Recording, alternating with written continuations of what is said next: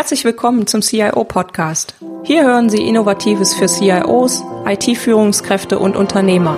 Anregungen und Impulse bekommen Sie rund um die Themen der IT-Strategie, der digitalen Transformation und für Systeme zur Entscheidungsunterstützung. Mein Name ist Petra Koch, ich bin IT-Strategie- und Transformationsberaterin und freue mich, dass Sie heute eingeschaltet haben. Lassen Sie sich inspirieren und genießen Sie den Podcast auf dem Weg zur Arbeit, im Flieger oder von wo auch immer Sie gerade zuhören. Viel Spaß! Liebe IT, die Kunden möchten ein Omnichannel-Einkaufserlebnis. Und jetzt? In der heutigen Folge 7 spreche ich mit Martin Barzauner, Geschäftsführer der Netconomy Software und Consulting GmbH, über das Thema Omnichannel-Einkaufserlebnis und die entsprechende IT-Lösung dazu. Im Jahre 2000 hat Martin Barzauner die Netconomy Software und Consulting GmbH gegründet und ist seither ihr Chief Executive Officer. Netconomy ist einer der führenden Anbieter in den Bereichen E-Commerce und E-Business und unterstützt namhafte Kunden seit über 15 Jahren dabei, ihre Online-Kanäle vollständig und nahtlos in bestehende Unternehmensstrukturen einzubinden. Martin Batzauner ist Experte für diese Integration digitaler Kanäle in bestehende Unternehmensstrukturen mit dem Fokus auf dem Kundennutzen. Sein Anspruch ist Technologieexpertise, Qualität und Nachhaltigkeit. Netconomy versteht sich als Full-Service-Provider von der Anforderungsanalyse über die Konzepterstellung und Implementierung bis hin zum Betrieb und Support der jeweiligen Lösung. Netconomy hat ca. 190 Mitarbeiter, die in 13 parallelen Umsetzungsteams arbeiten. Das Unternehmen sitzt in Graz und hat insgesamt fünf Standorte. Zusätzlich zum Hauptsitz in Graz gibt es noch Standorte in Wien, Zürich, München und Dortmund. Wir sprechen nun über das Omnichannel-Einkaufserlebnis und wie Sie das in Ihrer IT-Architektur abbilden können, welche Lösungsmöglichkeiten sich dafür anbieten. Viel Spaß! In jedem Geschäft geht es darum, die Wünsche der Kunden zu erkennen und mit passenden Produkten und Angeboten darauf zu reagieren. Welche Besonderheiten gibt es da speziell im Online-Business und im E-Commerce-Bereich? Also zum einen gibt es natürlich kanalspezifische äh, Möglichkeiten, das, was man aus dem traditionellen Offline-Kanal kennt, auch mediengerecht und kanaladäquat äh, entsprechend zu unterstützen äh, mit neuer Technologie. Mhm.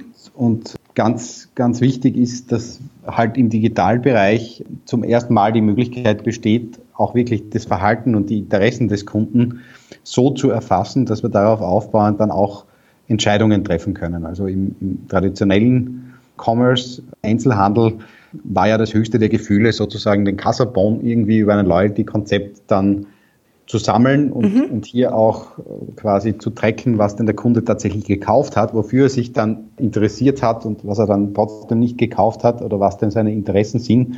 Äh, das konnte man bestenfalls über irgendwelche ja, traditionellen Umfragen mit Papier und Bleistift und was auch immer lösen aber es war halt nicht rückkanalfähig. Und im digitalen Bereich besteht erstmals die Möglichkeit, durch implizite und explizite Information, die der Kunde bereitstellt, also implizit im Sinne von Handlungen, explizit im Sinne von wirklich Informationen, die er aktiv zur Verfügung stellt, den Kunden kennenzulernen und hier auch in Echtzeit entsprechende Predictions dann daraus zu generieren. Und das ist erstaunlich, mit welcher Treffergenauigkeit das auch funktioniert, weil äh, wir, hier, wir hier durchaus sehen, dass die Algorithmik schon so weit ist, dass das wirklich zu signifikanten Verbesserungen dann auch auch führen kann. Mhm.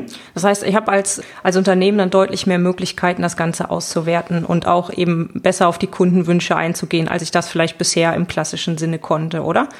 Absolut. Was auch nötig ist, weil der Kunde ja heute im Vergleich zu früher auch wesentlich mobiler ist in der Information und auch gedanklich und, und gerade im digitalen Umfeld letztlich die Entfernung zu einem alternativen Angebot nicht besonders groß ist. Mhm. Wenn ich das jetzt heute als Unternehmen aufsetzen möchte, welche Kanäle muss ich denn dann alle berücksichtigen? Es gibt ja immer diese Frage, sämtliche Kunden-Touchpoints zu konsolidieren und eben in so einem Omnikanal Einkaufserlebnis zusammenzufassen. Wie würde ich das angehen? Das ist schon bis zu einem gewissen Grad auch von der jeweiligen Industrie abhängig. Also hier gibt es keine Antwort, das sozusagen die, die global gültig ist mhm. für alles.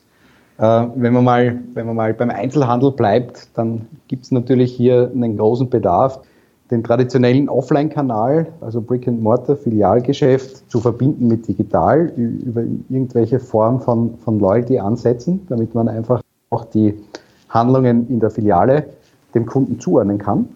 Kundenkarte und Co. ist natürlich ein bisschen out. Da gibt es neuere Mechanismen, die wir hier nutzen können. Okay, was wäre das, was man jetzt heute nutzt? Äh, mobile äh, Loyalty-Modelle, die dann ganz viel auch mit dem Smartphone zu tun haben, sind hier eine sehr, sehr gute Alternative, weil einfach jeder Kunde heute schon eine Vielzahl von Plastikkarten in der Brieftasche hat, die er dann meistens gar nicht mehr tragen kann ja. und eh nicht wird, wenn er sie braucht. Es gibt auch andere Ansätze, die ganz stark sich mit dem Zahlungsmittel auch verknüpfen. Also wenn ich hier irgendwie eine Debitkarte für die Bezahlung benutze, dann ist es auch machbar. Da gibt es auch Konzepte im Markt, wo man diese Debitkarte letztlich auch mit einem Loyalty-Konto verknüpft. Gerade im Lebensmittelhandel ist das, ist das auch ein Ansatz, der ganz gut funktioniert, weil ich sowieso sozusagen diesen Bezahlvorgang auch habe. Und die anderen Kanäle, die natürlich essentiell sind, sind zum einen einmal sozusagen der, der Webkanal mit, mit E-Commerce, wo ich konsistent in der Kommunikation alles mm, letztlich auch transportieren muss, was es in der Filiale gibt oder nicht gibt. Das sind so Basics wie Lagerstände und, und, und, und Reservierungsprozesse einfach heute Commodities. Das Thema Mobile ist natürlich ganz, ganz wichtig, weil äh, gut gelöst hier auch viel über das Kundenverhalten natürlich gesammelt werden kann. Auch ganz wichtig ist, wenn man, wenn man auch Inbound-Kommunikation hat, also irgendeine Form von Service Center, dass wir hier auch eine konsistente Verbindung zwischen dem, was im Internet sichtbar ist und dem, was in der Filiale sichtbar ist, haben, was üblicherweise auch über so eine zentrale Commerce Omnichannel Plattform abgewickelt wird. Und das Thema Social spielt natürlich auch eine Rolle traditionell, weil, weil man hier, gibt es ja auch die Aussage, dass irgendwie 30 Messpunkte im Facebook eine Person besser beschreiben als das, was der beste Freund über diese Person weiß. Mhm. Und da steckt natürlich auch ganz, ganz viel drinnen. Und darauf aufbauend gibt es auch viele Möglichkeiten, hier auch tiefergehend Informationen über den Kunden zu sammeln und, und da auch sozusagen die einzelnen Kanäle noch besser zusammenzuführen. Sie haben es gerade schon ganz kurz angesprochen, äh, dass es da eine Plattform gibt, die eben diese ganzen Kanäle dann auch verknüpft. Ist das richtig? Technologie spielt ja in der Digitalisierung eine ganz, ganz wichtige Rolle. Es ist auch so zu verstehen, dass Technologie am Ende des Tages nicht garantiert, dass man da erfolgreich ist, aber garantieren kann, dass man es nicht ist, wenn es nicht äh, passt. Mhm. Hier ist es auch notwendig, schon substanzielle Investitionen in strategische Technologieplattformen auch zu tätigen, weil das am Ende des Tages auch vom Stellenwert her, von, von der strategischen Bedeutung der Entscheidung her durchaus mit der Entscheidung für ein Warenwirtschaftssystem einhergeht und letztlich man ja auch die Bilanz nicht nur mit Excel erstellen würde. Also hier, hier geht es wirklich auch um, um eine ganz wichtige Basis, um ein Fundament für die Zukunft eines Unternehmens.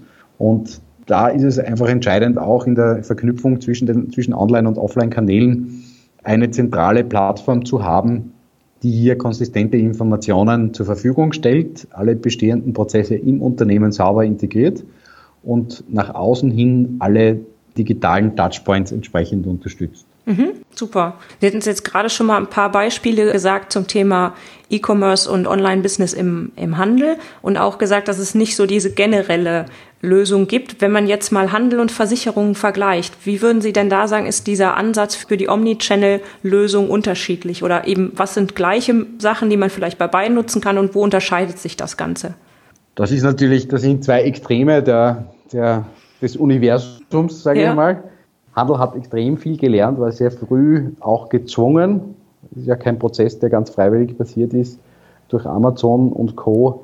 hier auch Handlungen zu setzen und ist natürlich auch in, der Frequenz im Fokus des Kunden. Versicherungen sind ja vom Geschäftsmodell her eher niederfrequent. Eine Versicherung schließt man ab, verstaut die Polizei irgendwo sicher in einem Ordner und braucht sie hoffentlich nie. Das ist ja eigentlich auch der Grundgedanke einer Versicherung. Ja.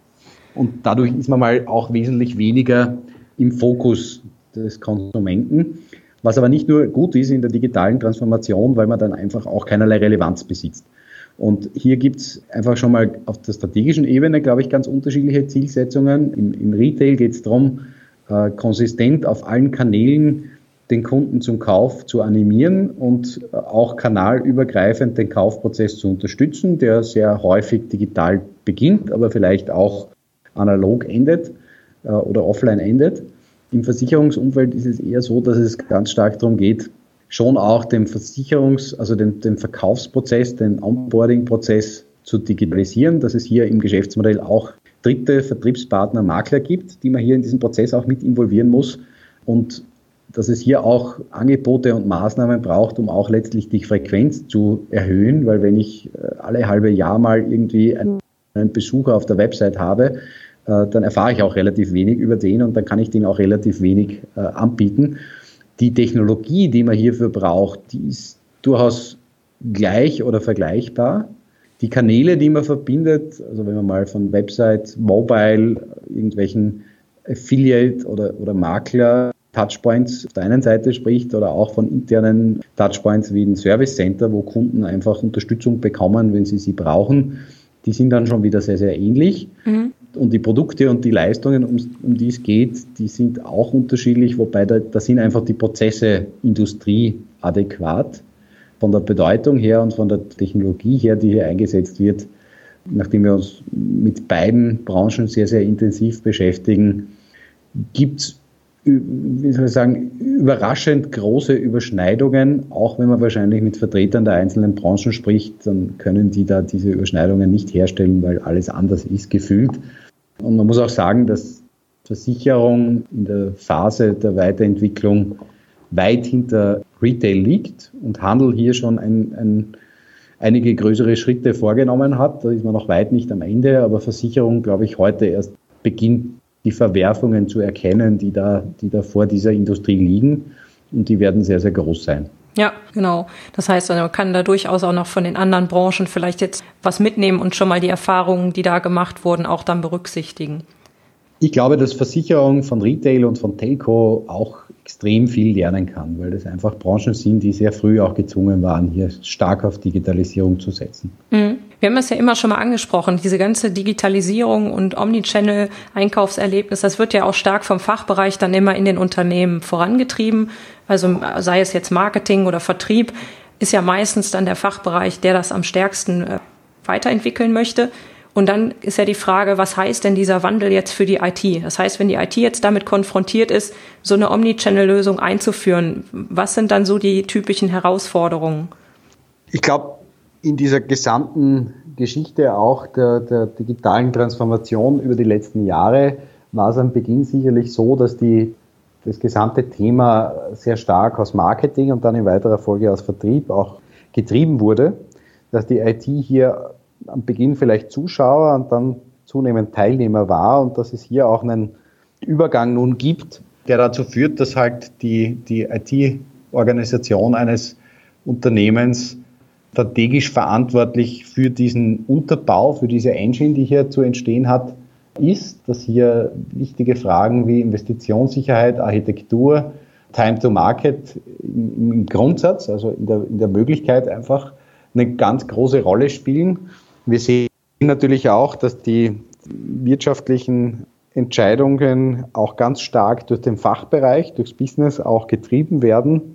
Und am Ende des Tages, glaube ich, ist es ganz wichtig, dass die IT hier auch ihre, ihre Rolle stärkt, indem die Gesamtverantwortung für IT-Architektur, für Lösungsstrategie sehr stark von der IT unterstützt wird was natürlich erfordert, dass man weit über die fachlichen IT-Skills hier hinausgeht, sondern ganz tief auch in das Thema äh, Business, Geschäftsmodell auch mit einsteigt. Und das, glaube ich, wird auch die, die Schlüsselrolle der IT in Zukunft sein. Hier ganz massiv auch Enabler einerseits und Wächter, dass man gesamtheitlich die Ressourcen für eine nachhaltige Architektur und Lösung einsetzt, dass man hier diese, diese Verantwortung auch ganz stark trägt.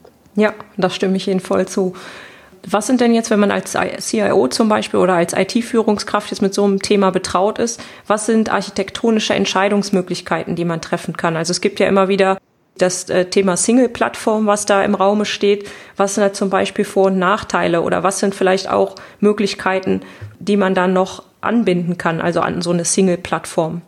Ich würde gerne den Begriff Single Plattform in Richtung Single Suite weiterentwickeln, weil mhm. ich nicht sehe, dass es eine technische Plattform gibt, in der das alles passiert. Das macht auch teilweise gar keinen Sinn, weil es da Themen gibt, die mit Commerce-Prozessen zu tun haben, weil es Themen gibt, die mit Big Data und 360 Grad Customer Insight zu tun haben. Und das sind durchaus Komponenten, die man auch, äh, wie soll ich sagen, systemtechnisch äh, aus gutem Grund äh, separat halten sollte. Mhm. In der Suite ist aber sichergestellt, dass diese einzelnen Bausteine zusammenpassen und dass der Kunde sich nicht laufend damit beschäftigen muss, die irgendwie übermaßen in Sync zu halten. Also ein gewisser Aufwand ist da immer notwendig, weil kein Hersteller es schafft, das alles immer nahtlos zu synchronisieren. Das ist leider eine Illusion. Mhm. Ähm, aber im Grunde gibt es hier drei Bereiche, mit denen man sich äh, spielen kann. Das eine ist irgendwie das Thema Single Suite versus Best of Breed. Also man kann sich ja auch verschiedenste Komponenten zusammenstöpseln und, und hier eine Lösung bauen, die die besten Komponenten enthält, die man nach Analystenmeinungen oder eigenen Geschmack am Markt halt gerade so findet. Das zweite ist die, die Single Suite und der dritte Ansatz ist hier auch Dinge durchaus selbst zu bauen. Mhm. Wir sehen bei diesem Best of Breed Ansatz, dass es hier zwar Vorteile gibt im, im, zum Zeitpunkt der Entscheidung, weil man hier einfach funktionale Vorteile hat, wenn man die Best-of-Breed-Komponenten äh, verwendet, weil ich da sozusagen aus jeder Disziplin immer den besten auswählen kann. Das hat aber auch schon initial durchaus Folgen für die Aufwände in der Verbindung all dieser Komponenten. Es hat noch dramatischere Folgen über die Zeit. Also hier gibt es zahlreiche Beispiele, wo irgendwie Experience Management und CRM und, und Commerce von ganz unterschiedlichen Herstellern verbunden wird und, und am Ende des Tages irgendwann einmal ein Großteil des zur Verfügung stehenden Budgets nur mehr ins am Leben erhalten dieser, dieser Lösung, die halt nicht so richtig zusammenpasst äh, und schon gar nicht in, in, auf einen Zeitspalt zusammenpasst, investiert werden muss, weil letztlich ja hier mehrere Hersteller dahinter stehen, die alle im selben Themenbereich an Lösungen basteln, die über die Zeit auch immer mehr Überschneidungen schaffen und das führt einfach zu vielen Problemen. Der Single-Suite-Ansatz hat den Vorteil, dass ich hier eine, eine Lösung finde, die halt per se mal zusammenpasst und wo ich auch darauf vertrauen kann, dass ein Anbieter über die Zeit auch seine einzelnen Komponenten weiterentwickelt und in Verbindung hält. Hat aber den Nachteil natürlich, dass ich vom Risiko her mich halt für einen Anbieter entscheide und dem halt bis zu einem gewissen Grad ausgeliefert bin. Auch ein Thema. Der dritte Ansatz, das ist halt eine Frage, wie viel eigene Kompetenz man hat, wobei ab einer gewissen Größenordnung das in Wirklichkeit keine Option sein kann, hier selber substanzielle Teile so, so einer Lösung aufzubauen, weil sie halt nur fürs, für einen selbst, also für dieses Unternehmen existiert und sämtliche Wartungsaufwände und Pflegeaufwände auch nur von einem einzelnen Unternehmen getragen werden. Und hier, hier macht es einfach aus unserer Sicht viel mehr Sinn, auf Standardsoftware zu setzen, aber eine Option, die man am Markt auch sieht, ist es, ist es trotzdem. Mhm, okay. Was sind denn so klassische Komponenten, die man, die man da dann einbringen muss? Sie haben es eben schon mal angesprochen mit CRM, Experience Management. Gibt es da noch weitere Punkte, die da entsprechend in so einem Suite-Ansatz oder eben, wenn man jetzt Best-of-Breed-Ansatz wählen würde, die man sich dann für so eine Omnikanal-Lösung zusammensuchen würde? Die typischen Bausteine, die man hier findet, das ist natürlich mal das Thema Commerce-Plattform oder Omnichannel-Commerce-Plattform, also Produkte, ähm, Geschäftsmodell abbilden, diese ganzen transaktionalen Komponenten. Eine Komponente ist auch das Thema Experience Management. Da gibt es dedizierte Plattformen, da gibt es auch welche, die, die mit Commerce stark verbunden sind, was viele Vorteile auch bringt. Ähm, zweites Thema ist so das Thema Customer Insight und 360 Grad Kundenprofil und Predictive Analytics Recommendation, alles was da sozusagen oben drauf kommt. Mhm. Ähm, ein weiterer Block wäre dann das Thema operationales CRM. CRM ist ein Begriff, der immer zur Vorsicht mahnt, weil sich jeder unter CRM irgendwie etwas anderes vorstellt. Ja, das stimmt.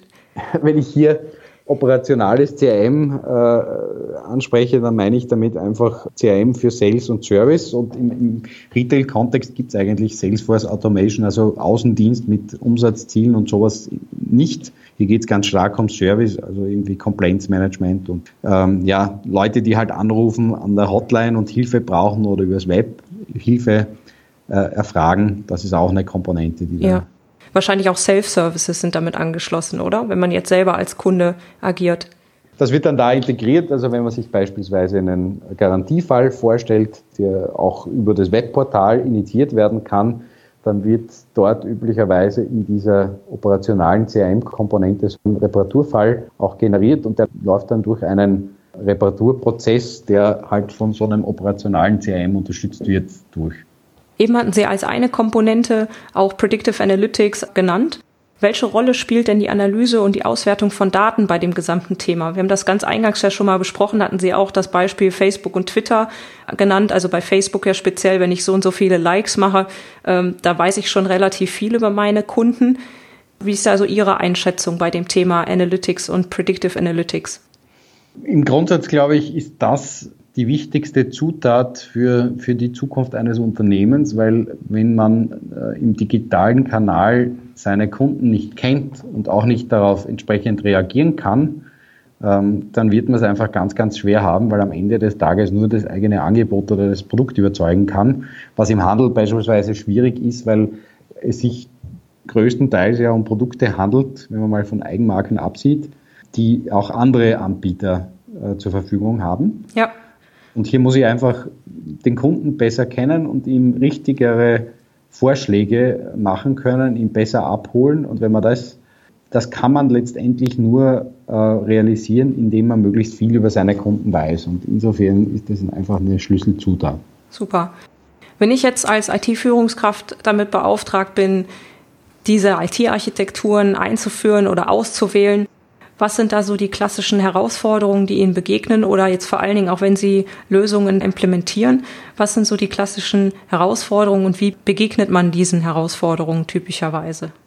Ich glaube, eine, eine Grundanforderung, um sich dem Thema zu nähern, ist, dass man mal eine Vorstellung davon hat, wo das Unternehmen auch hin will. Weil sehr oft erkennen wir, dass das halt getrieben ist von, wir müssen da irgendwie was tun und dieses Wir müssen etwas tun führt auch dazu, dass eigentlich die strategischen Ressourcen gar nicht zur Verfügung stehen, die man braucht, um das Thema nachhaltig zu lösen.